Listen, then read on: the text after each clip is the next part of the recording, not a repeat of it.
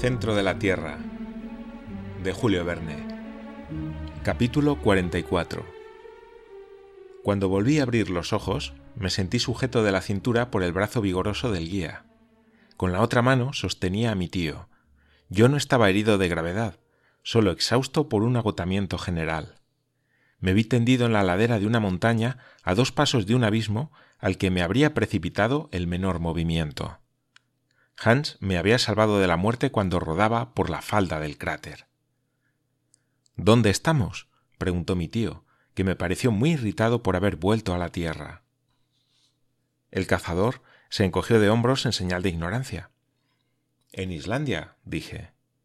Neg, respondió Hans. ¿Cómo que no? exclamó el profesor. Hans se equivoca, dije yo levantándome. Tras las innumerables sorpresas de aquel viaje, nos estaba reservada todavía una mayor. Yo esperaba ver un cono cubierto de nieves eternas en medio de los áridos desiertos de las regiones septentrionales, bajo los pálidos rayos de un cielo polar, más allá de las latitudes más altas.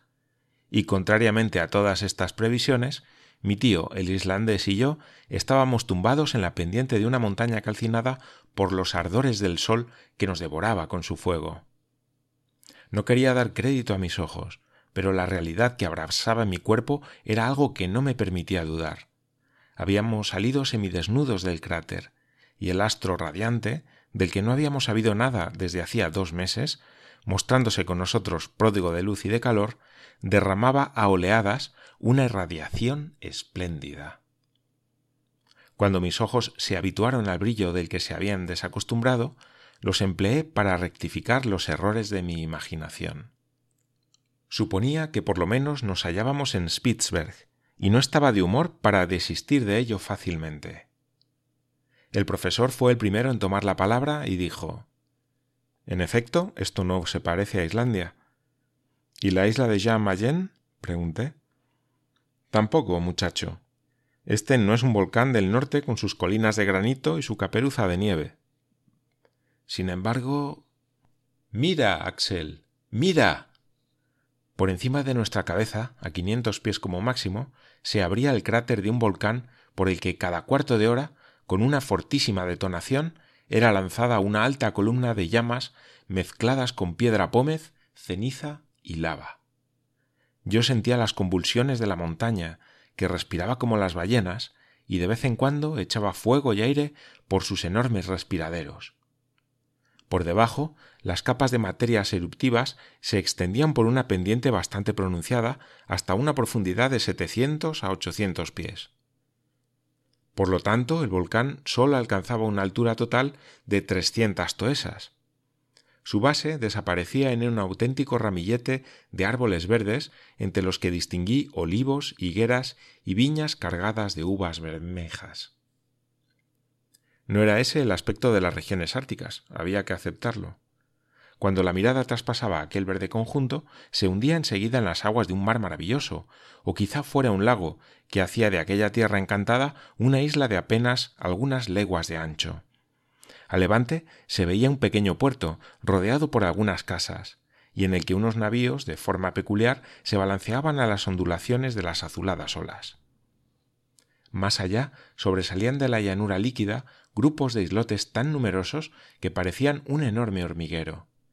Hacia poniente bordeaban el horizonte unas costas lejanas. Sobre unas se perfilaban montañas azules de armoniosa conformación. Sobre otras, más alejadas, aparecía un cono prodigiosamente elevado en cuya cima se agitaba un penacho de humo.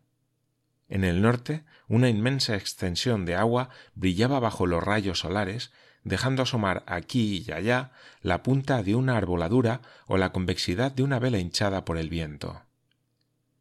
Lo imprevisto de semejante espectáculo centuplicaba todavía más sus maravillosas bellezas. ¿Dónde estamos? ¿Dónde estamos? repetía yo a media voz. Hans cerraba los ojos con indiferencia, y mi tío miraba sin comprender. Cualquiera que sea esta montaña, dijo por último, hace bastante calor. Las explosiones no paran, y sería realmente lamentable haber salido de una erupción para recibir un trozo de roca en la cabeza. Descendamos y sabremos a qué atenernos. Además, me muero de hambre y de sed. Decididamente el profesor no era un espíritu contemplativo. Por lo que a mí se refiere, olvidándome de la necesidad y las fatigas, me habría quedado en aquel lugar todavía durante muchas horas, pero tuve que seguir a mis compañeros. El talud del volcán mostraba pendientes muy pronunciadas. Resbalábamos por auténticas ollas llenas de cenizas, evitando los riachuelos de lava que avanzaban como serpientes de fuego. Mientras descendíamos, yo hablaba con volubilidad, porque mi imaginación estaba demasiado rebosante para no derramarse en palabras. Estamos en Asia, exclamé, en las costas de la India, en las costas de Malasia, en plena Oceanía. Hemos atravesado la mitad del globo para desembocar por los antípodas de Europa. Pero ¿y la brújula? respondía mi tío. Sí, la brújula, decía yo con aire azorado.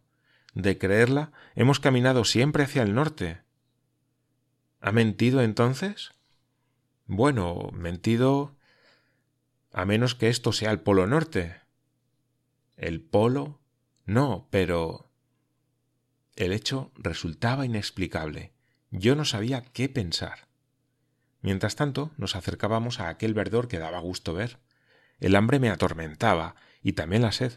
Afortunadamente, tras dos horas de marcha, se ofrecía a nuestras miradas una preciosa campiña completamente cubierta de olivos, granados y viñedos que parecían pertenecer a todo el mundo. Además, en nuestra indigencia no estábamos en situación de tener escrúpulos. Que goce exprimir aquellos sabrosos frutos sobre nuestros labios y morder las uvas de aquellas viñas rojas. No lejos, en la hierba, a la sombra deliciosa de los árboles, descubrí una fuente de agua fresca, donde se zambulleron voluptuosamente nuestra cara y nuestras manos. Mientras cada uno de nosotros se abandonaba así a todas las dulzuras del descanso, apareció un niño entre dos olivos. Ah. exclamé. un habitante de esta feliz comarca. Era una especie de niño pobre, muy miserablemente vestido y bastante enfermizo, al que nuestra presencia pareció asustar mucho.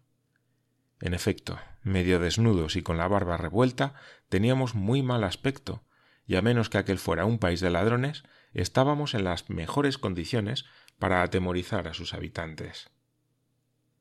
En el momento en que el chiquillo iba a emprender la fuga, Hans corrió tras él y lo trajo, pese a sus gritos y patadas.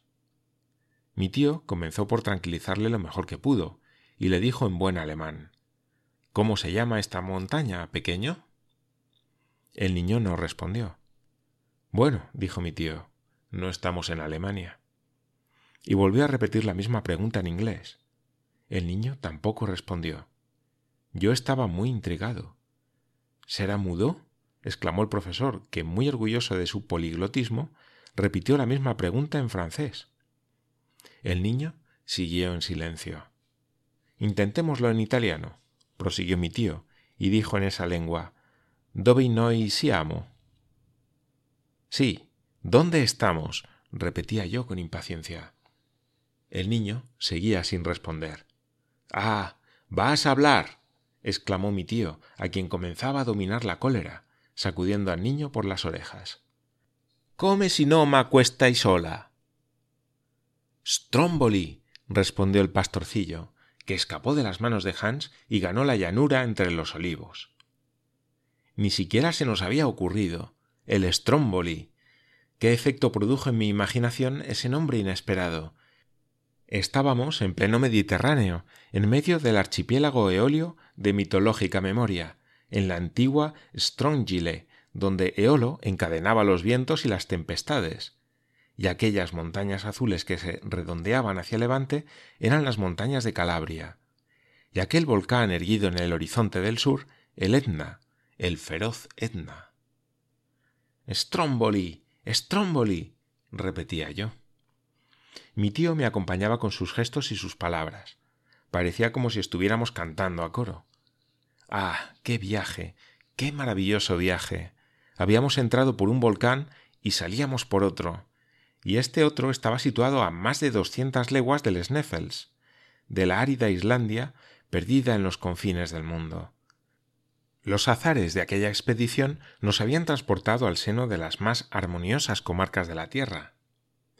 Habíamos cambiado la región de las nieves eternas por las del verdor infinito, dejando por encima de nuestras cabezas la bruma grisácea de las zonas heladas para volver al cielo azulado de Sicilia. Tras una deliciosa comida compuesta de frutas y agua fresca, nos pusimos de nuevo en camino para alcanzar el puerto de Stromboli. No nos pareció prudente decir cómo habíamos llegado a la isla. El espíritu supersticioso de los italianos habría visto en nosotros unos demonios vomitados del seno de los infiernos. Tuvimos, pues, que resignarnos a pasar por humildes náufragos. Era menos glorioso, pero más seguro. Mientras caminábamos, oía murmurar a mi tío. Pero la brújula. La brújula marcaba el norte. ¿Cómo explicarlo? Eso no hay que explicarlo, es lo más fácil, dije en un tono de desdén. Ya, un profesor del Johanneum que no encuentra la razón de un fenómeno cósmico sería una vergüenza. Al hablar así, mi tío, medio desnudo, con su bolsa de cuero alrededor de la cintura y alzando las gafas sobre la nariz, se convirtió de nuevo en el terrible profesor de mineralogía. Una hora después de haber abandonado el bosque de olivos, llegábamos al puerto de San Vincenzo, donde Hans reclamó la paga de su decimotercera semana de servicio, que le fue entregada con calurosos apretones de mano. En aquel instante, si no compartió nuestra natural emoción, se dejó arrastrar por lo menos a un movimiento de expansión extraordinaria. Con la punta de los dedos oprimió ligeramente nuestras dos manos y comenzó a sonreír.